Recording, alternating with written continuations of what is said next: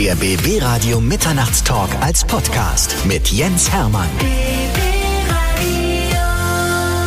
Jetzt geht's ein bisschen um Wissenschaft bei uns und bei mir ist Tim Florian Horn. Er ist der Chef der Stiftung Planetarium Berlin, Direktor des Zeiss Großplanetariums und jüngster Planetariumsdirektor weltweit. Das hat er nämlich damals 2013 mit 31 geschafft. Ich freue mich, dass du da bist. Dankeschön. Und dass wir deine interessante Geschichte erzählen können. Sehr, sehr gerne. Also es dreht sich bei uns alles so ein bisschen um die Sterne.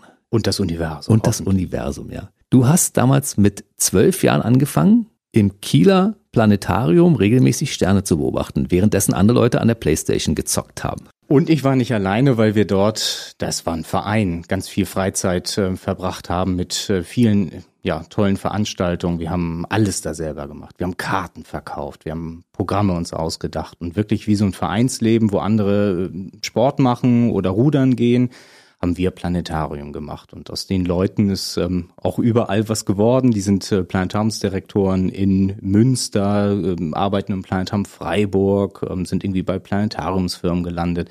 Also es war eine sehr, sehr schöne Zeit. Woher kommt dann deine große Leidenschaft für die Sterne und das Universum? Ja, das versuche ich ja selber so ein bisschen rauszukriegen, gerade wenn man den Kinder hat im selben Alter, die mhm. dann auch gerade irgendwie 12, 13 sind.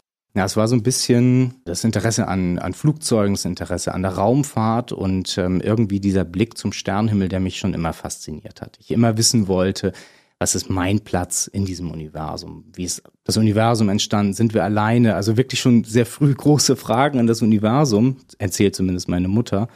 Und irgendwann, das war eigentlich eine lustige Geschichte, gab es in so einer Kellogg's Max Packung einen Zettel mit äh, Telefonnummern und Adressen von Planetarien in Norddeutschland. Mhm. Und da habe ich die Adresse gesehen und Telefonnummer vom Planetarium in Kiel. Das wurde damals umgebaut und dann sind wir ähm, nach Hamburg gefahren ins Planetarium. Und da war es um mich geschehen in diesem wunderschönen Wasserturm. Geniales Planetarium, wunderschöne Veranstaltung. Und ich dachte, oh, das ist so spannend. Ich möchte irgendwie einen Weg finden, auch diese Begeisterung für die Sterne ähm, selber zu erfahren oder vielleicht auch irgendwann mal selber zu erzählen. Wie ging es dann weiter? Hast du was darüber gelesen oder hattest du einen Mentor, der dir Dinge erzählt hat? Manchmal ist es ja so, dass man so eine väterliche Figur hat, die sagt, hier, guck mal, so funktioniert das Ganze und man dann so fasziniert ist von dieser ganzen Geschichte. Es gab im Planetarium in Kiel, in diesem Verein, sehr viele Personen, die uns gefördert haben. Damals der Planetariumsleiter Eduard Thomas, ähm, der hatte dann sogar irgendwann die Idee, wir machen nicht nur Planetarium, sondern es gab dann einen neuen Studiengang Multimedia-Produktion an der Fachhochschule Kiel und da ähm, sollte es einen neuen Medienhörsaal geben, der dann mit Videobeamern 360 Grad macht auf einer Halbkugel. Mhm. Also ein digitales Planetarium. Mhm. Und da haben wir als Verein, als junge Leute mitgemacht, 16, 17, 18 waren wir alt und haben neben diesem Verein Planetarium für den Studiengang einen neuen Medienhörsaal gebaut, der dann auch, und da hatte ich Glück, da bin ich nachher in dieses Studium reingerutscht, äh, Multimedia-Produktion. Da haben wir beigebracht bekommen, 360 Grad Planetarium und Wissenschaftskommunikation zu machen. Also eigentlich die neue Idee Planetarium, nicht mehr nur Sterne, nicht mehr Sterntheater, sondern wirklich ein Wissenschaftstheater. Mhm. Aber ein Astronomiestudium hattest du ja parallel auch absolviert. Das habe ich später gemacht. Ich war dann erst ähm, Produktionsleiter am Planetarium in Hamburg, ähm, habe dort ganz viele Programme produziert. Wir sind dann, oder hatte ich Glück, eine äh, Frau kennenzulernen im Planetarium Hamburg. Mit äh, unserer Tochter sind wir dann ausgewandert nach äh, San Francisco, haben dort, dort durfte ich arbeiten am Science Center und ich habe dann angefangen, nebenbei Astronomie zu studieren, weil ich immer dieser Vermittler sein wollte zwischen der Wissenschaft und der allgemeinen Bevölkerung und gemerkt habe, mir fehlt so ein bisschen das Wissenschaftliche. Irgendwann möchte ich auch mal nicht nur Inhalte produzieren, sondern Inhalte schreiben, Ausstellungen mir ausdenken und irgendwann ja für mich auch weiterkommen, so dass ich Astronomie studiert habe. Aber zweites Kind und nicht abgeschlossen. Das Studium dann nicht abgeschlossen, mhm. weil wir dann die Nachtschichten ein bisschen anders verwendet haben mit äh, Kind durch die Gegend tragen und nicht mehr fertig studieren. ich meine, wenn Frauen zu hören bekommen, ich hole dir die Sterne vom Himmel, ist das ja immer schön. Wenn man aber Frauen wissenschaftlich erklärt, wie dieses Universum funktioniert hinter den Sternen, war die Aufmerksamkeit auch so groß, wie du dir das erhofft hattest damals? Naja, ich glaube, wenn man es zu wissenschaftlich betreibt, kann man jede Stimmung killen. ähm, aber zumindest äh, unsere Veranstaltungen hier in den Planetarien in, in, Berlin zum Valentinstag waren alle voll. Da kommen wir gleich mal äh, im Detail drauf. Aber ihr seid dann, nachdem du die Frau in Hamburg kennengelernt hast, am Planetarium. Natürlich. Seid ihr ausgewandert in die Vereinigten Staaten nach San Francisco. Und die California Academy of Science ist ja die weltweit modernste oder das weltweit modernste Morrison-Planetarium. Ne? Mhm. Ne? Wie sind die auf dich gekommen oder hast du dich dort beworben? Ich habe mich ganz stumpf beworben auf eigentlich eine, eine, kleinere Stelle. Ich war ja vorher Produktionsleiter am Planetarium in Hamburg. Da hatte ich mich erst beworben als Produktionsassistent.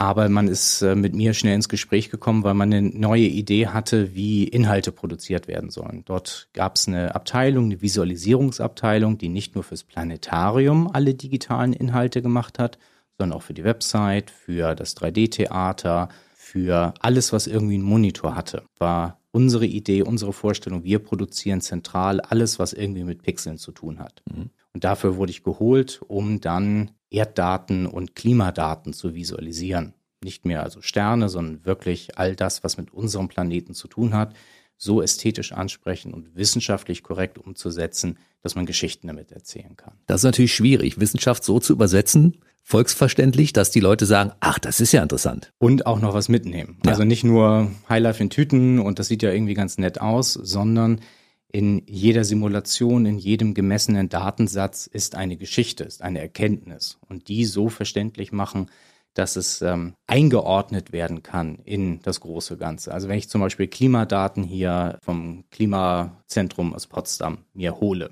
irgendwie für Brandenburg, Wasserdaten oder Temperaturdaten, dann muss ich das ja einbetten in eine größere Geschichte. Ich muss sagen, ja, Klima ist das Wetter über 30 Jahre. Wir sehen mal wärmere, mal kältere Sommer und im Grunde passiert das und das über eine lange Zeit. Dann brauche ich diesen Datensatz, um es zu beweisen, um es darzustellen und muss es immer einbetten können. Und das meine ich dort ganz gut in diesem Science Center auch gelernt zu haben. Aber trotzdem musst du ja einiges mitgebracht haben. Ich meine, früher hast du Karten verkauft für diese Veranstaltung, die du später selbst konzipiert hast, ne? Das ist ja schon ein riesiger Schritt, oder? Ja, ich äh, habe mit, äh, ich würde sagen, mit 12, 13 saß ich das erste Mal an der Kasse im Planetarium. Äh, mit 15 habe ich das erste Mal moderiert, mit 16 meinen ersten abendfüllenden Vortrag gehalten und habe aus dieser Passion des, der Astronomie, der Beschäftigung damit ähm, für mich einen sehr, sehr schönen Lebensweg einschlagen dürfen. Das ist aber schon eine steile Karriere. Warst du damals so, so ein gemobbtes Kind, weil die anderen dich nicht verstanden haben? Naja, also ich glaube, die Mittelstufe war nicht wirklich einfach, hm. weil die Leute sich auch schon bei mir in der Klasse darüber lustig gemacht haben, dass ich ins Planetarium gehe. Und ähm, der Naturwissenschaftslehrer mich gefragt hat nach Büchern. ähm, ja, das war, äh, ich glaube, das war äh, für alle, die sich so ein bisschen ähm, für Wissenschaft oder für andere Sachen äh, interessieren, in der Mittelstufe nicht einfach. Ich höre das immer wieder von Leuten, die heute erfolgreich sind in ihren Positionen. Es ist völlig egal, ob die Künstler sind, äh, Musiker oder Schauspieler oder Comedians. Die hatten alle so eine Phase, wo andere Leute ihren Blick auf die Welt damals nicht verstanden haben, weil die anders waren als die große breite Masse. Ja, und ich durfte dann aber nachmittags, ich weiß das immer noch, mit der Elf, mit dem wunderbaren Bus vom Kieler Ostufer rüberfahren zum Planetarium. Es hat äh, eine Stunde gedauert, da zum Planetarium zu kommen. Aber da hatte ich eine Gruppe an wunderbaren Menschen, mit denen ich diese Passion geteilt habe. Die waren 10, 15 Jahre älter, die, das sind heute Juristen oder Softwareentwickler, die irgendwie in Navy and Defense arbeiten und sonst wo auf der Welt unterwegs sind. Aber das war eine besondere Gruppe an Menschen, mit denen man gemeinsam an etwas Gutem arbeiten konnte. Und für mich habe ich da rausgezogen, ich möchte irgendwann mal, wenn ich eine Einrichtung leite oder was auch immer, möchte ich tolle Dinge mit tollen Menschen machen dürfen. Das hört sich so naiv und albern an, aber es ist, das ist meine Grundvision für ein Leben und für ein Arbeiten. Siehst du, das bei mir ganz genauso nur auf einem anderen Gebiet. Ich bin quasi der Unterhalter und du bist derjenige, der Wissenschaft verständlich macht. Und auch dabei unterhalten darf. Und unterhalten darf dabei. Muss vor allen Dingen. Weil ich meine, die Leute hören den Wissenschaftlern ja nicht so oft zu, wenn das, was sie dort erzählen, nicht zumindest einen gewissen Unterhaltungswert hat. Ja, weil in der Wissenschaft, ich glaube, das wird noch nicht ausreichend gefördert. Was wir aus dem amerikanischen Raum kennen, Wissenschaft darf Spaß machen, Bildung darf Spaß machen. Und ähm, das ist etwas, was ich versuche in unseren Einrichtungen mitzubringen und ähm, auch neu zu leben, wie wir Astronomie und Wissenschaften präsentieren. Gibt es eigentlich große Unterschiede zwischen den Amerikanern und uns? Ich glaube, wir dürfen hier mehr Tiefe wagen. Also bei den, den Veranstaltungen, die ich in den USA produziert habe, war das Spektrum nicht so groß. Hm. Das lag aber auch so ein bisschen an der Einrichtung. Da sind 1,5, 1,7 Millionen Menschen im Jahr hingekommen in dieses Science Center, ins Planetarium, 700.000 Menschen. Und das war mehr Abfertigung als Betreuung was unser großer Vorteil ist in Berlin mit ähm, drei oder besser gesagt vier Einrichtungen an drei Standorten.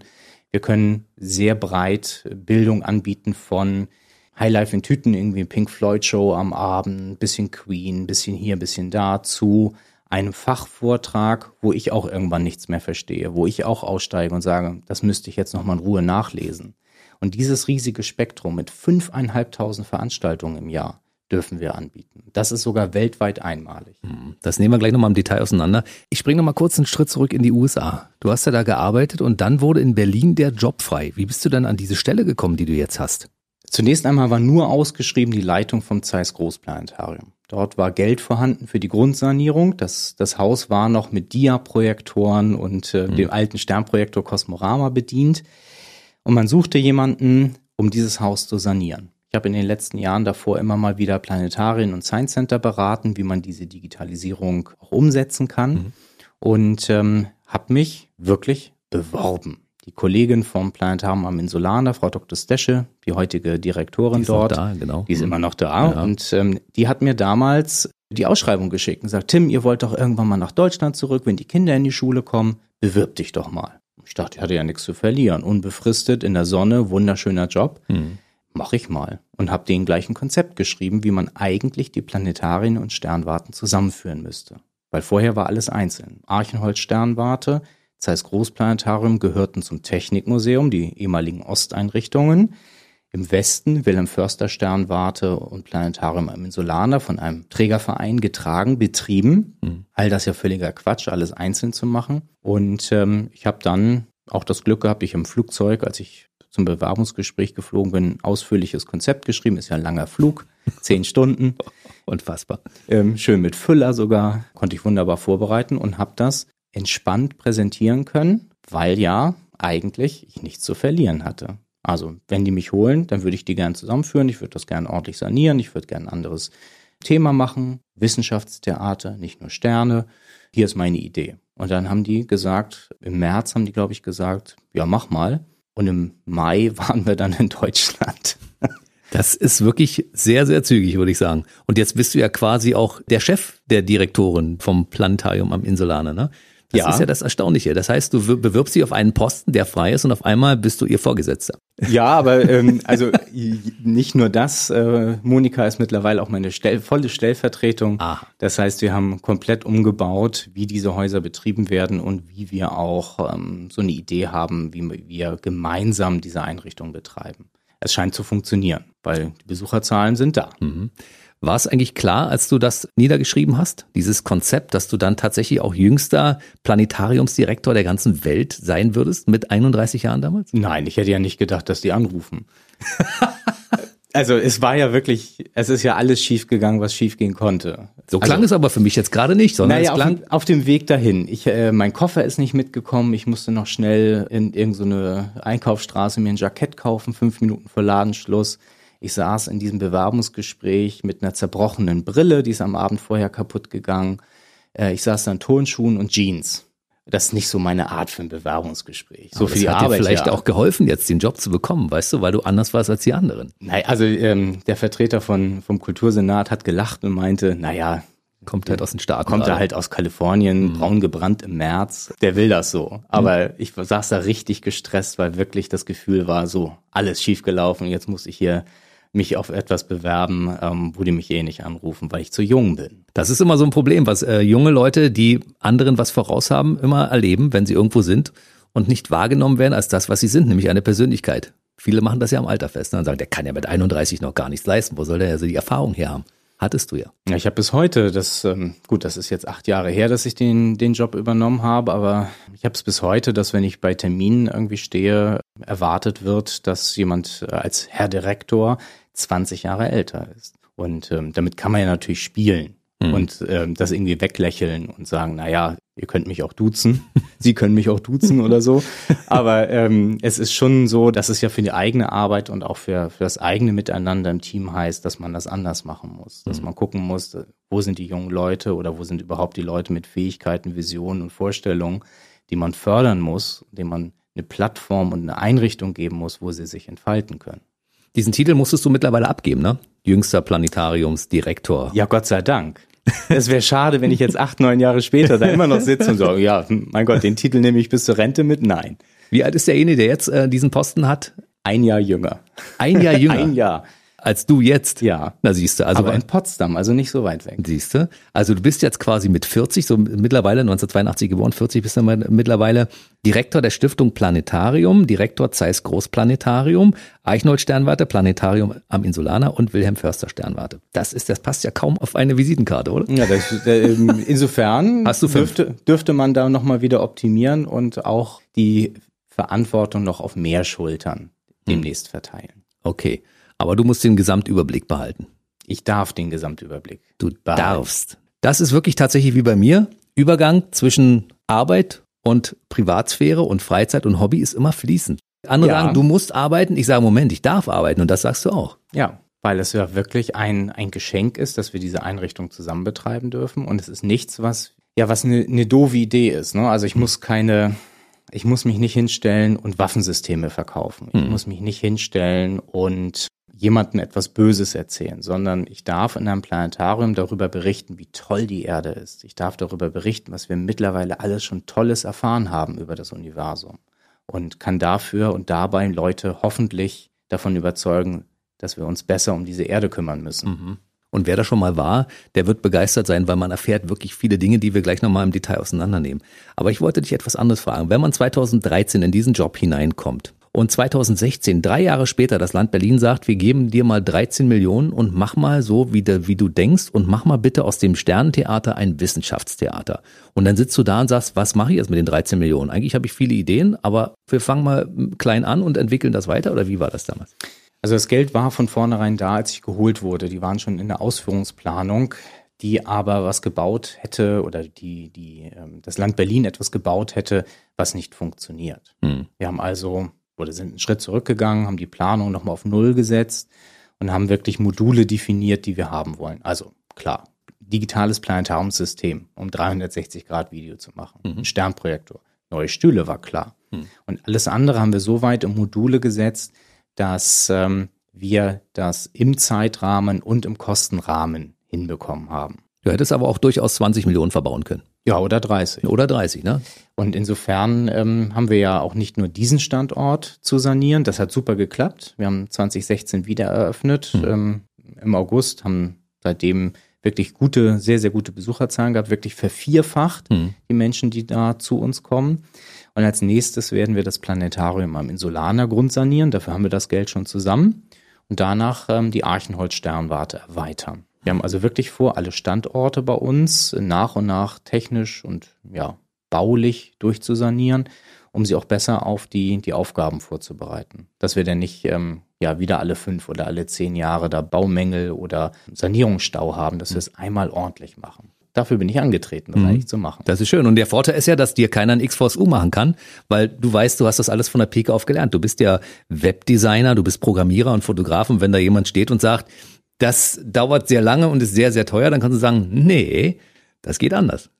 Ja, das Studium Multimedia-Produktion und nachher noch das, ähm, das Astronomiestudium in der Kombination ist für mich ideal gewesen, weil ich in der Multimedia-Produktion neben Radio ein bisschen, ein bisschen Web, ein bisschen Foto, ein bisschen Produktionsorganisation als Produktionsleiter in San Francisco und im Planetarium Hamburg perfekt vorbereitet war und jetzt natürlich auch durch den, die lange Erfahrung im Betrieb eines Planetariums weiß, wie viele Kassenplätze man braucht oder wie man in einem Museum eine Besucherführung macht, dass die Leute sich die Beine nicht den Bauch stehen und trotzdem durch den Shop laufen. Und es ist ja natürlich auch ein spezielles Thema. Das heißt, du kannst auch nur bestimmte Firmen dafür nehmen, die solche Umbauten vornehmen. Und das hilft dir wahrscheinlich, dass du so weltweit vernetzt bist, weil deine Kieler Kontakte von früher, die jetzt deutschlandweit verteilt sind oder weltweit verteilt sind, überall auch Netzwerke besitzen, die man anzapfen kann, oder? Und dieses Feld natürlich nicht so groß ist wie vielleicht beim Kino oder beim Radio. Also es sind weltweit viereinhalbtausend Planetarien. Ähm, davon sind ja so zwei, dreitausend digitalisiert, aber es gibt eigentlich nur sieben, acht Firmen, die sich um dieses Feld kümmern. Das heißt, die kennt man dann natürlich alle. Trotzdem natürlich öffentliche Ausschreibung und ähm, je genauer man so ein Leistungsverzeichnis schreibt, desto besser kann man auch verhandeln und gucken, dass man da keinen Quatsch hingestellt kriegt, weil das möchte ich verhindern, dass ich irgendeine Software kaufe, die nachher kein Schwein be- bei uns benutzt, weil die irgendwie zu kompliziert ist oder was auch immer.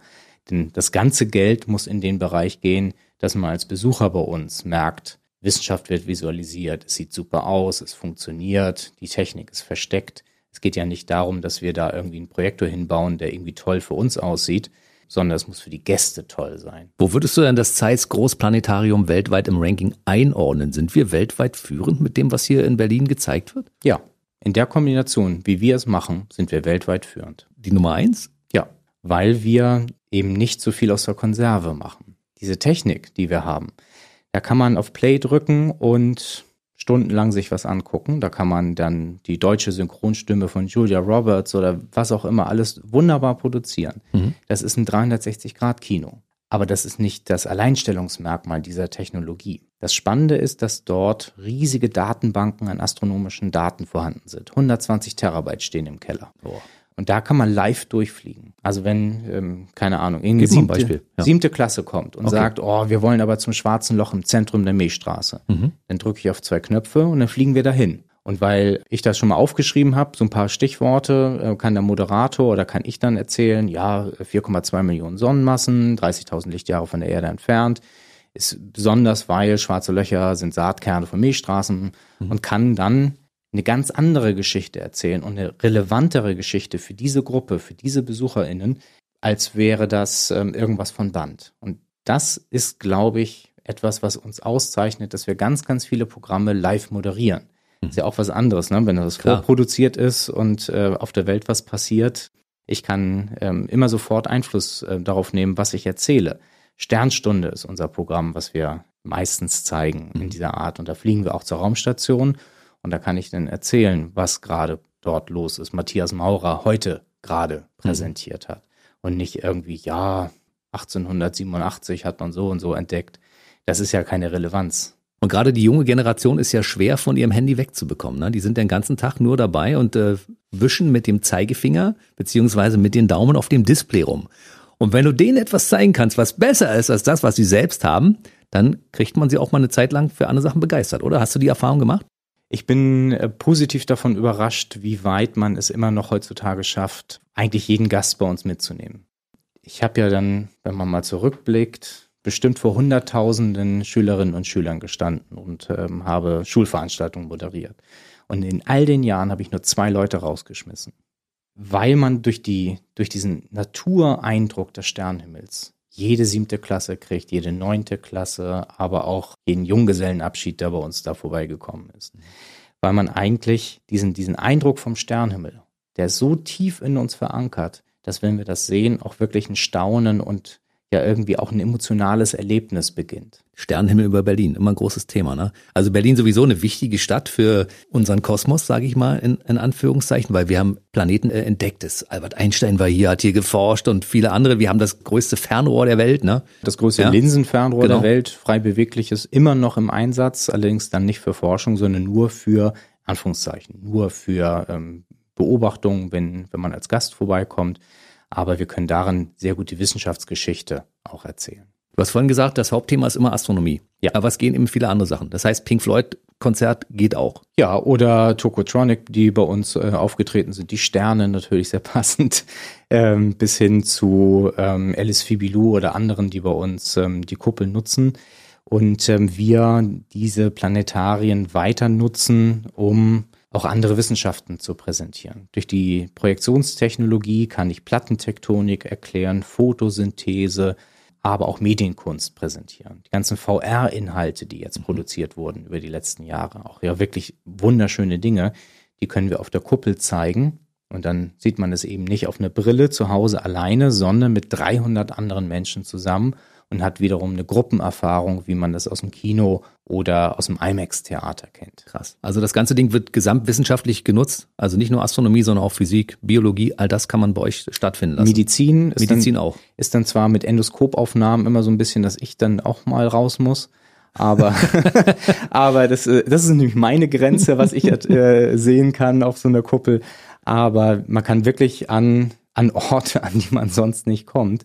Ob das ein schwarzes Loch ist, ob das Endoskopaufnahmen, äh, Bauchspeicheldrüse, sonst was irgendwie wow. ist, ähm, oder auch mal Photosynthese so erklärt bekommt, dass man auch was mitkriegt und nicht immer auf so einem Winzbild im Biologiebuch, was ähm, ja, schlecht gestaltet ist, sondern wirklich Wissenschaft erleben kann. Wie hat sich das eigentlich entwickelt? Als du damals in Kiel anfingst, war das ja noch in den Kinderschuhen, so ein bisschen im Gegensatz zu jetzt.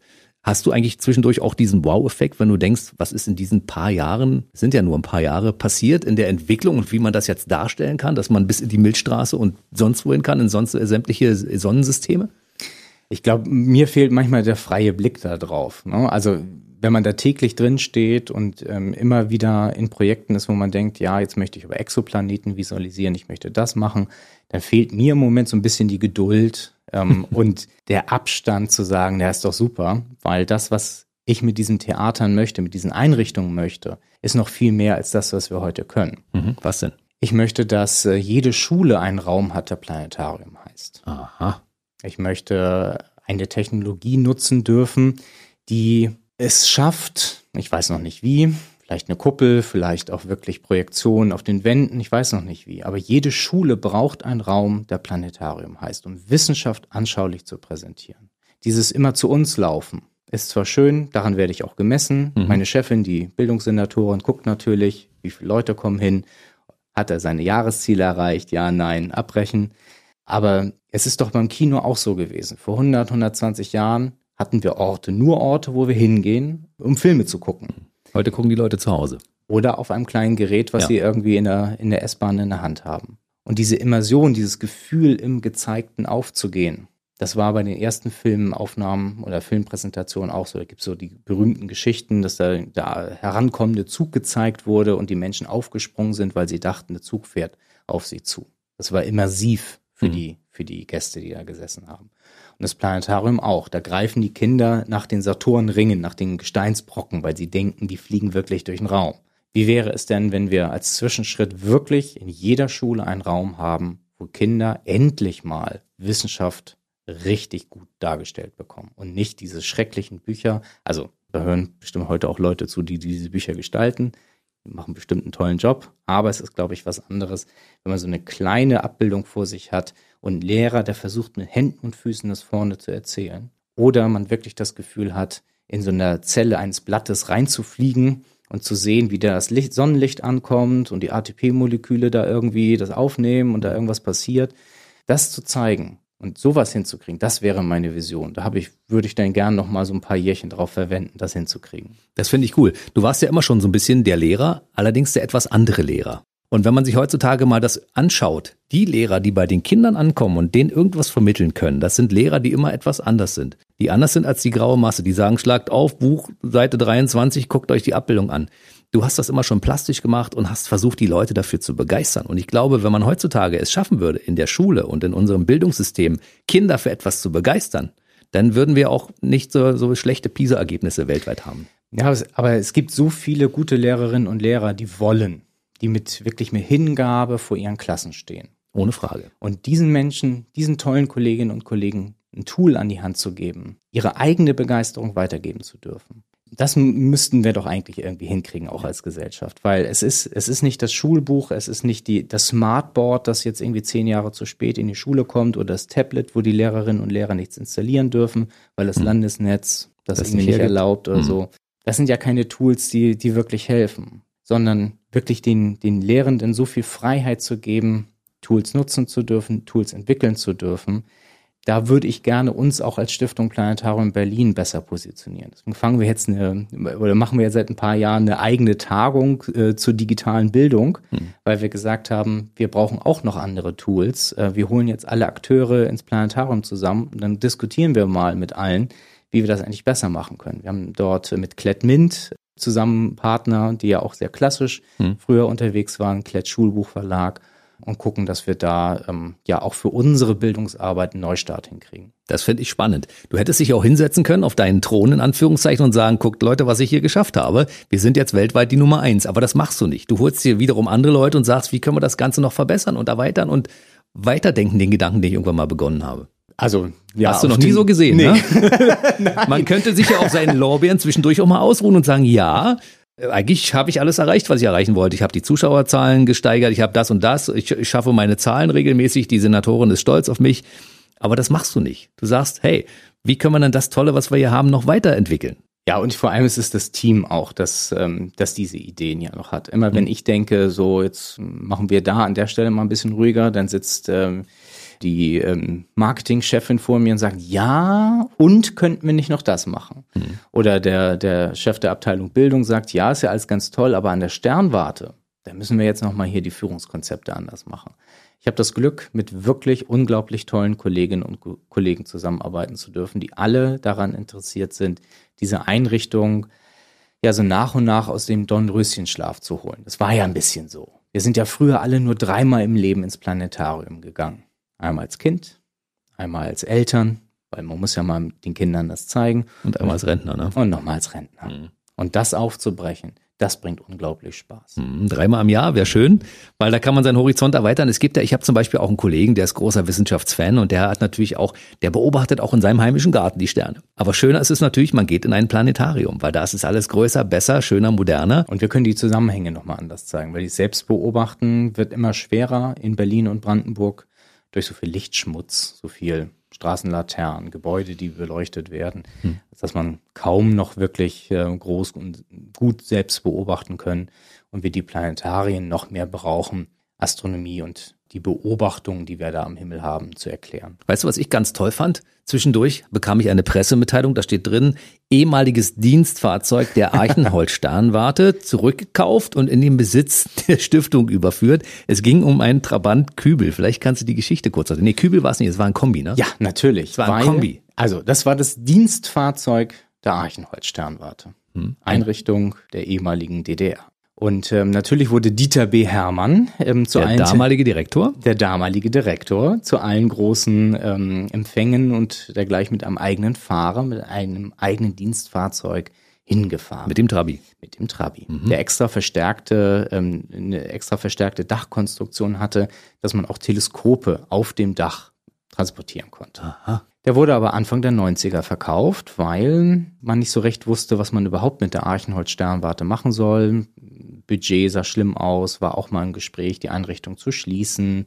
Ähm, es ist aber, es ist Herrn Dieter B. Hermann zu verdanken, dass die Einrichtung gerettet wurde und ähm, auch eine, nach und nach eine Zukunft entwickelt wurde für die Archenholz-Sternwarte und das Zeiss Großplanetarium. Und diesen Trabi haben wir bei eBay Kleinanzeigen gesehen. Durch Zufall? Durch Zufall. Da war unser Stempel drin, sodass wir durch eine Spende diesen Trabi zurückkaufen konnten. Den haben wir jetzt bei uns wieder an der Sternwarte stehen und wir haben vor, den auf Elektro umzurüsten. Ganz modern. Ganz modern, weil wir ja auch ähm, ähm am Zeiss Großplanetarium eine Photovoltaikanlage haben. Wir produzieren da unseren eigenen Strom und ähm, können den dann äh, klimaneutral betreiben und werden den wieder nutzen zur, ja, zur Werbung und natürlich zwischen den Standorten hin und her zu fahren. Und damit der Direktor Tim Florian Horn auch standesgemäß mit einem Teleskop auf dem Dach mal durch die Gegend fahren kann. Nee, nee, ich fahre Fahrrad. ich finde das aber toll, dass du auch die geschichtlichen Dinge im Auge behältst und sagst, was, was könnte wichtig sein? Was ist, hat Gesprächswert bei den Menschen? Weil ich meine, das hat für Gesprächswert gesorgt, ne?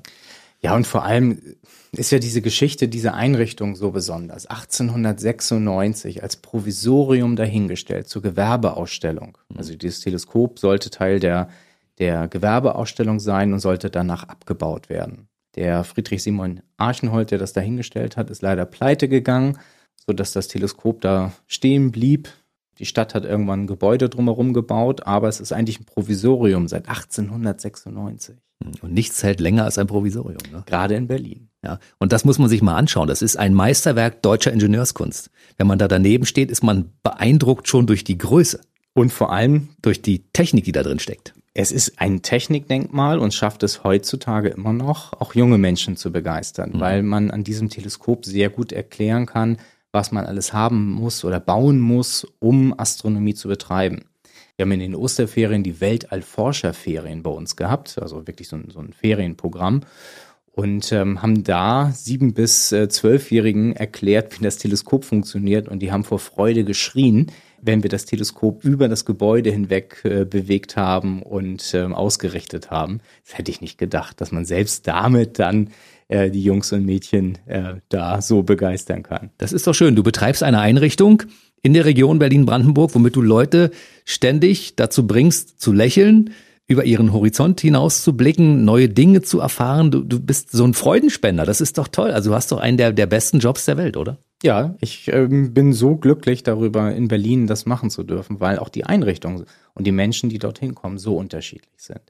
Von den Künstlerinnen und Künstlern, die zu uns kommen, mit wahnwitzigen Ideen. Und wenn es eine Stadt gibt, wo man sowas ausprobieren kann, dann Berlin. Dieter B. Hermann war ja damals auch so ein Vordenker, der immer gesagt hat, wir machen Dinge einfach möglich, wo andere gesagt haben, völliger Schwachsinn. Und du bist genauso ein Typ. Du bist jetzt 40, das heißt, du weißt noch, du hast noch 40 Jahre vor dir, in dem du diese ganze Geschichte weiterentwickeln kannst. Das heißt also, du hast einen riesigen Plan, der noch zu erfüllen ist. Ja, und äh, der Plan und die Ideen, ähm, die Liste wird länger ähm, und die Herausforderung, das auch äh, sinnvoll abzuarbeiten, weil ähm, wir natürlich ja nicht nur die 400.000 Gäste bei uns haben, sondern auch gucken müssen, wie wir auch ähm, ja im Internet, bei TikTok, bei Instagram für unsere Themen werben und für, für unsere, ja nicht unbedingt für die Einrichtung werben, sondern die, die Themen weitergeben. Wir werden einen Abend machen mit einem TikToker ähm, bei uns im Planetarium mhm. und dann einfach mal einen neuen Kanal für uns starten, einen neuen Weg finden, Astronomie und Wissenschaft ähm, in Anführungszeichen und das Volk zu bringen.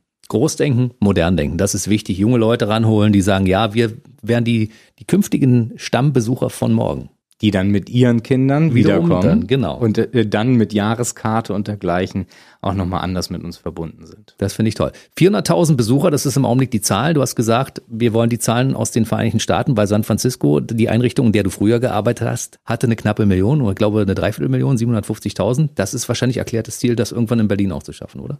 Also das Ziel für uns sind 600.000 Gäste, mhm. weil natürlich vor Corona waren wir auf gutem Wege mit 400.000 Gästen als Zwischenziel. Wenn wir die Einrichtung durchsaniert haben, glaube ich, sind 600.000 Besucherinnen und Besucher gut zu erreichen. Aber es verändert sich natürlich, wie wir unsere Freizeit gestalten. Wir sehen, dass ähm, zum Beispiel, ähm, wenn wir vorher die Hälfte unserer Tickets online verkauft haben, die Hälfte an der Kasse, dann sind jetzt 90 Prozent ähm, Online-Tickets.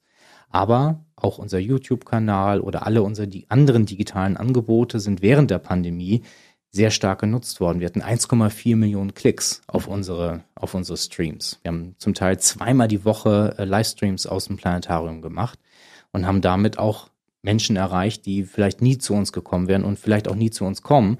Das heißt doch, dass wenn wir die Aufgabe wirklich gut erfüllen wollen, nicht nur messen, wer zu uns kommt, wer ein Ticket holt, sondern auch, wie wir auf allen anderen Kanälen unsere Mission erfüllen. Du hast vorhin gesagt, ihr habt 5.500 Veranstaltungen pro Jahr. Ist denn da überhaupt noch Luft für mehr? Da ist noch Luft, weil zum Beispiel am Insulaner, wenn das das Bildungszentrum wird nach dem Umbau, auch Studierende der UDK zu uns kommen können, um 360-Grad-Visualisierung auszuprobieren. Wir ähm, in einem Bildungszentrum am Insulaner ganz anders mit Schulklassen werden arbeiten können, die nicht nur für eine Stunde kommen, sich ein Programm anschauen und dann wieder weg sind, sondern den ganzen Tag da bleiben und ähm, vielleicht äh, wir auch am Zeiss Großplanetarium noch weiter in die Nacht gehen werden. Wir haben seit äh, kurzem jetzt einen Wachschutz äh, mal, weil da in den Parks ein paar äh, Sachen passiert sind. Der langweilt sich, weil ähm, wir auch sowieso bis morgens um zwei da sind. und er da jetzt öfter, äh, oder die Kollegen vom Wachschutz öfter bei uns in der Kuppel saßen und zugeguckt haben, was wir Neues programmieren, als äh, die Wachrunde gemacht zu haben. Siehst du, da können wir Leute noch für Astronomie begeistern. Das finde ich gut. Wir haben kurz über deine Ziele gesprochen. Du hast also noch so viele Ziele auf dem, in der Schublade verm vermutlich schon äh, als fertiges Konzept, was in den nächsten Jahren, was du noch gerne umsetzen und realisieren möchtest. Was ist da so bei? Das Wissenschaftstheater nochmal leben, anders leben. Mhm. Also wir haben jetzt ähm, die ersten Inhalte gehabt Richtung Medizin, Richtung äh, Biologie. Diese Idee, ein Haus zu schaffen, wo wir Wissenschaft neu leben. Das ist das große Ziel. Also es sind weniger die konkreten Zahlen, 600.000 Besucher oder Umsatzziele oder dergleichen, die man ja so ein bisschen als äh, trotzdem man eine öffentliche Einrichtung mhm. ist äh, im Kopf hat. Es geht eigentlich mehr darum, diese Häuser nach und nach in die Moderne zu, zu bekommen. Das heißt, Großplanetarium ist, glaube ich, meine Grundidee, wie wir das machen wollen, auch inhaltlich. Der Insulaner ist das nächste. Da werden wir ab kommendem Sommer, nächstes Jahr Sommer, ähm, bauen, groß umbauen. Dann ist die Archenhold dran, hatte ich ja schon erwähnt. Mhm. Ähm, und danach wollen wir das Zeiss Großplanetarium zu einem Space Science Center erweitern. Was muss man sich da denn runter vorstellen? So wie in den Vereinigten Staaten, ne? wie es in Florida sowas gibt oder wie? Äh, nein, also in, bei den amerikanischen Science Centern ist es ja so ein bisschen oft ein Sammelsurium. Also zum Beispiel die California Academy of Sciences ist ein wunderschönes Haus, riesengroß, ähm, italienischer Star-Architekt hat's gebaut, also wirklich toll. Aber es ist ein Sammelsurium im Keller Aquarium, ein künstlicher Regenwald, ein T-Rex, wenn man reinkommt. Wenn man nach links geht, ausgestopfte Tiere und Pinguine und ein Planetarium. Du machst nur Planetarium. Wir machen nur digital. Aha. Weil wir wollen ein Science Center bauen, in dem es kein Exponat mehr gibt. Es gibt wunderschöne Häuser, wunderschöne Museen, wo man im Exponat ganz viel erzählen kann. An einer alten Schraube von irgendwie einem Kriegsschiff, von irgendeinem Schiff, kann man ganz viel erzählen, weil es etwas ist, was zu diesem Objekt gehört. Aber äh, wir haben die Herausforderung, dass ganz oft Dinge hinter Plexiglas sind. Im Deutschen heißt das aber begreifen, mhm. im wahrsten Sinne des Wortes. Und irgendwie müssen wir da nochmal einen anderen Weg finden, Wissenschaft zu präsentieren. Das wollen wir an der Archenhold so ein bisschen machen. Mhm. Ähm, Universum zum Anfassen, auch für blinde Menschen zum Beispiel, mhm. wollen wir da eine Ausstellung schaffen. Und der nächste Schritt ist dann am Zeiss Großplanetar mit diesem Science Center einen Ort zu schaffen, an dem nur Daten visualisiert werden. Also der Fußboden zum Beispiel komplett ein Bildschirm ist. Man kommt rein und am Fußboden ist ein Sonnensystem. Und bei diesem Sonnensystem beim Mars sieht man, da sind so zwei Sonden im Orbit. Dann kann man hingehen mit seinem Smartphone oder mit einem anderen Interface und es großziehen und sieht, wo die Sonde sich gerade befindet, welche Bilder sie gerade aufgenommen hat und warum das wichtig ist, erzählt eine Person, die daneben steht. Super. Wenn dann oben in der, im Planetariumssaal aber eine andere Veranstaltung läuft eine Stunde später, etwas über die Entstehung des Lebens, dann ändert sich im gesamten Gebäude die Ausstellung und wird zu einer lebenden Zelle. Und wieder an einem anderen Ort steht einer und erzählt, wie das eigentlich mit diesen Kraftwerken in der Zelle funktioniert. Und wenn was Neues entdeckt wird, können wir das sofort erzählen, können wir es sofort präsentieren, im Gegensatz zu einem Museum. Ein Museum braucht immer drei Jahre, bis es aktualisiert ist. Ein Jahr Plan, ein Jahr Geld finden, ein Jahr bauen. In, in diesem Science Center ähm, eine neue Entdeckung, also ein neues schwarzes Loch, ein neuer Komet oder dergleichen, ähm, eingepflegt werden soll, dann wird es reinprogrammiert in die Datenbank, die Bildschirme aktualisiert, fertig. Und dadurch kann man ganz anders relevant und tagesaktuell Wissenschaft präsentieren. Man kann es jetzt nicht hören in diesem Podcast, beziehungsweise in dieser Sendung, aber ich stehe die ganze Zeit hier mit offenem Mund da und denke, das kann ja wohl nicht wahr sein. Ich finde das toll, dass du so ein Visionär bist und so weit vorausdenken kannst und Dinge, die theoretisch wissenschaftlich heute schon möglich sind, bei dir innerhalb kürzester Zeit realisierst, um anderen Menschen das zugänglich zu machen und auch den Wissenschaftlerinnen und Wissenschaftlern. Mhm. Ich glaube, dass die geniale Forschung, die in Berlin und Brandenburg passiert, ein anderes Forum braucht, einen anderen Ort braucht, wo wir die Relevanz der Wissenschaft in der Gesellschaft neu verankern. Mhm. Wir wissen alle, dass in Potsdam noch immer die besten Detektoren für Teleskope gebaut werden. Wir wissen, dass wir mit Gravitationswellen vielleicht ein neues, ähm, ein neues äh, Tor aufgemacht haben in die Beobachtung des Kosmos. Mhm. Aber das für den Alltag runterzubrechen und zu sagen, was bedeutet das eigentlich, was wir hier machen? Dafür brauchen wir einen Ort und dafür möchte ich das Planetarium dann zu einem Space Science Center umbauen, dass dann da draußen noch eine Rakete vom Haus steht. Das ist ein persönlicher Traum, weil das Ding ja wirklich, also wenn man das Planetarium sieht auf Bildern, neben einer großen 30 Meter durchmessenden Kugel, da ist so ein Turm an der Seite. Und als ich nach meinem Bewerbungsgespräch dahin ging zum Planetarium, um mir das anzugucken in Ruhe, dachte ich, oh, da muss eine Rakete hin. Und das möchte ich irgendwann nochmal schaffen. Und ich weiß, dass du das schaffst, weil du alle deine Träume umsetzt. Ich finde das toll.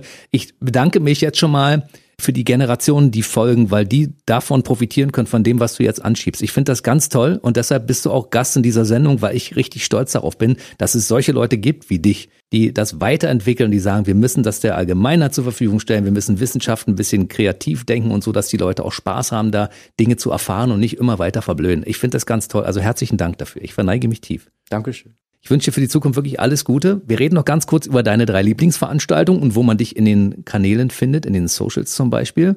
Aber es gibt ja ganz viele tolle Veranstaltungen im Zeiss Großplanetarium und der Himmel über Berlin ist, glaube ich, eine Empfehlung von mir, aber vielleicht ist das auch ja deine Lieblingsveranstaltung, weiß ich nicht genau. Oder vielleicht hast du was ganz anderes. Also für mich ist mit das Schönste die Sternstunde oder ähm, Planetarium Solana ist es der Himmelsspaziergang weil wir dort wirklich live erzählen können, was gerade mit eigenen Augen am Sternenhimmel zu beobachten ist. Und dann nutzen wir das digitale Planetariumsystem, um hinzufliegen. Mhm. Und das ist auch der Ort, wo man die meisten Fragen stellen kann, weil alle unsere Moderatorinnen und Moderatoren haben die Möglichkeit, hier abzubiegen, andere Orte anzufliegen und das als Gast nutzen zu dürfen, das bitte ich alle. Ruhig reinrufen. Wir ähm, betteln darum, andere Flugziele äh, mal anzusteuern, als das, was man sich so selber überlegt. Das ist mit Abstand meine Lieblingsveranstaltung. Okay. Genauso für Kinder mit Raketen zu Planeten, weil wir dort mit allen Kindern einmal die, die Planeten abfliegen und alle auch mitschreien lassen und mitmachen lassen. Das ist immer ein riesiges, schönes Erlebnis und was wirklich ähm, für die eigene Beobachtung ähm, toll ist. Und ähm, wenn man die Archenholz-Sternwarte nochmal kennenlernen will, ja. ist es die Nacht auf der Sternwarte. Das ist toll, die mache ich auch. In wunderbarer kleiner Gruppe den Himmel beobachten und ähm, nicht so genau gucken, wann wir alle nach Hause kommen. Und wer jetzt noch sagt, ich weiß nicht, was ich mit den Kindern unternehmen soll während der Ferien oder auch um meinen eigenen Horizont zu erweitern, ihr habt es gerade gehört. Also es gibt wirklich richtig viele Möglichkeiten, sein Brain zu erweitern und Dinge zu erfahren, von denen man vorher vielleicht schon mal gehört hat, aber die man noch nicht im Detail gesehen hat und schon gar nicht in so einer schönen Darstellung, wie es im Zeiss Großplanetarium beziehungsweise in den anderen Einrichtungen Archnold Sternwarte Planetarium und Wilhelm Förster Sternwarte zu sehen ist. Wo findet man eure ganzen sämtlichen Veranstaltungen zum Nachlesen, dass man sagt, ich suche mir mal was aus? Direkt unter planetarium.berlin. Man kann veranstaltungsgenau, tagesgenau buchen und ähm, dann sich auch bald wieder genaue Sitzplätze aussuchen, wo man dann ähm, ja sitzen will und ähm, das Planetarium genießen möchte. Und wer jetzt sagt, den Tim Florian Horn, den ich gerade gehört habe, möchte ich mir mal genauer anschauen. Es gibt eine Internetseite, deine eigene, timflorianhorn.de. Die sehr kurz die geraten ist. Sehr kurz geraten, allerdings auch sehr wissenschaftlich. Ne? Da muss man schon ein, ein bisschen Vorbildung mitbringen, um sich da durchzukämpfen. Aber es gibt natürlich auch noch andere Möglichkeiten. Ansonsten äh, bin ich bei Twitter aktiv, natürlich unter meinem Klarnamen, genauso bei Instagram und präsentiere da mal die eine oder andere Beobachtung aus meinem Blickwinkel. Mhm. Und es wird ja auch daran gearbeitet, dass TikTok und äh, YouTube und wie sie alle heißen auch bedient werden mit entsprechenden interessanten äh, Themen. Ich bedanke mich ganz herzlich, dass du heute bei mir warst. Tim Florian Horn, Chef der Stiftung Planetarium Berlin und Direktor des Zeiss Großplanetariums. Ich glaube, wir müssen bei Gelegenheit Teil 2 machen, weil du erzählst sehr interessant und ähm, es macht Spaß, dir zuzuhören. Dankeschön. Bis zum nächsten Mal. Gerne. Der BB Radio Mitternachtstalk. Jede Nacht ab 0 Uhr. Und jeden Freitag der neueste Podcast.